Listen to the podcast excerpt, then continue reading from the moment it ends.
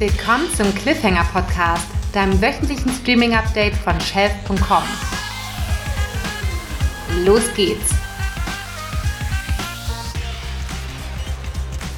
Wir sprechen heute über eine innovative Abstimmung in der ARD Mediathek, bei der du entscheiden kannst, welche Serie fortgesetzt wird. Und wir stellen dir ein gedrucktes Streaming-Magazin vor, das sich viel vornimmt. Alle Infos dazu jetzt und dazu wie immer zwei lohnenswerte Neustarts für diese Woche. Mein Name ist Christian und ich begrüße dich ganz herzlich zu unserem kompakten News-Überblick mit Wissenswertem aus der Streaming-Branche. Wir starten mit einer wegweisenden Challenge vom WDR. In der ARD-Mediathek passiert gerade ein spannendes Streaming-Experiment. Für zwei neue Kurzserien wurde je ein Pilot produziert und das Interesse der ZuschauerInnen an dieser ersten Folge entscheidet nun darüber, welche von beiden in Serie geht. Konkret handelt es sich dabei um die zwei Formate Muspili und Saubere Sache vom WDR. Beide konnten im Lockdown und unter Einhaltung der Hygieneregeln gedreht werden, aber nur eine wird weitererzählt. In Muspili lernen sich Fina und Owe kennen. Wir sehen ihnen bei ihrem ersten Date zu und hören ihre Gedanken über sich und den anderen.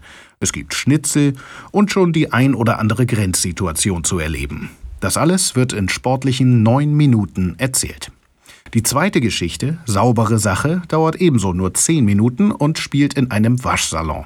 Eher zufällig begegnen sich dort Juri und Paula und zwischen Vorwäsche und Schleudergang driften ihre Gespräche über komische bis philosophische Alltagsbetrachtungen mehr und mehr ins Private. Alexander Bickel, Leiter des WDR-Programmbereichs Fernsehfilm, Kino und Serie, verriet zur Idee des Wettstreits im Interview mit media.de, dass ihm beide Serien quasi zeitgleich angeboten wurden. Aber weil weder die eine noch die andere in ein vorhandenes Etatschema passte, dachte man sich die Serien-Challenge aus.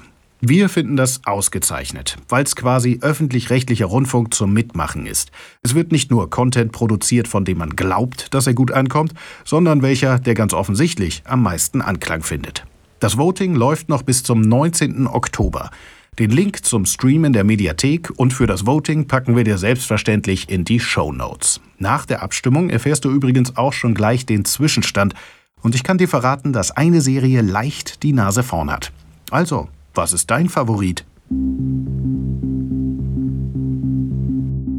Endlich wissen, was wo läuft. Damit bewirbt Funke Media ein brandneues Magazinprojekt.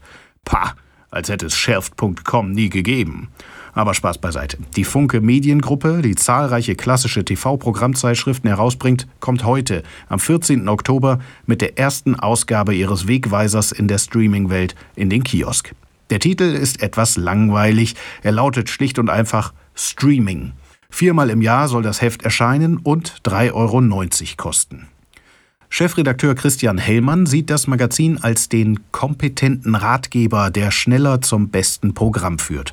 Dafür werde man die Highlights aus den Rubriken Serie, Film und Doku optisch opulent und mit klarer redaktioneller Bewertung vorstellen. Es ist ein Versuch, auf dem klassischen Zeitschriftenmarkt die bunte Welt des Streamings ein wenig zu sortieren. Denn klar ist, mit der steigenden Zahl der Streaming-Nutzer, über 24 Millionen Menschen Ende 2019 laut GfK, steigt auch die der Streaming-Anbieter. Und somit ist eine Vorsortierung absolut sinnvoll, um nicht komplett den Überblick zu verlieren. Insbesondere, wenn man mehr als einen Anbieter nutzt. Die erste Ausgabe von Streaming wird sich insbesondere mit The Crown und dem Serienfinale von Modern Family befassen. Dazu wird es eine Making-of-Reportage zu Disneys Star Wars-Ableger Mandalorian geben und eine Reportage zum Boom-Thema True Crime-Dokus. Dazu gibt es einen Streaming-Planer zum Ausklappen, der nach Anbietern sortiert ist. Streaming soll sich als kompetenter Wegweiser zur passenden Zeit bewähren. Zum Verkaufsstart ist eine größere Anzeigenkampagne geplant. Funke meint es mit dem neuen Zeitschriftenkonzept also ernst. Sollten wir besorgt sein um die neue, unerwartete Konkurrenz auf Papier? Wie ist das bei dir? Hast du Interesse an einem solchen Magazin? Wirst du dir das Magazin kaufen für eine bessere Orientierung im unübersichtlichen Video-on-Demand-Markt? Oder sind deine Freunde oder sogar Shelft vielleicht doch der bessere Ratgeber? Immerhin gibt es bei uns die Empfehlungen wöchentlich und nicht nur alle drei Monate. Wir freuen uns auf deine Meinung zum Thema. Schreib uns. Zum Schluss haben wir auch diese Woche wieder Neustarts, die wir dir unbedingt ans Herz legen möchten. Mein Kollege André schaut für uns jede Woche in den Kalender und weiß, was sich wirklich lohnt. Nämlich zwei Filme. The Trial of the Chicago Seven bei Netflix und 1917 bei Sky. Beide behandeln die Zeitgeschichte und sind unbedingt preisverdächtig. Nur dass letzterer bereits drei Oscar-Auszeichnungen für sich verbuchen konnte und ersterer das Anfang nächsten Jahres noch schaffen will. The Trial of the Chicago Seven stammt aus der Feder von Aaron Sorkin und wurde auch von diesem als Regisseur umgesetzt. Sorkin ist uns natürlich längst ein Begriff, seit der die Serie The West Wing schrieb oder 2010 mit dem Drehbuch Oscar für The Social Network ausgezeichnet wurde. Sein neuer Thriller erzählt mit viel Pathos von einem Gerichtsverfahren gegen sieben Männer, die 1968 gegen den Vietnamkrieg protestierten und sich nun unter anderem dem Vorwurf der Verschwörung ausgesetzt sehen. Mit dabei sind etwa Sacha Baron Cohen, Eddie Redmayne und Joseph Gordon-Levitt.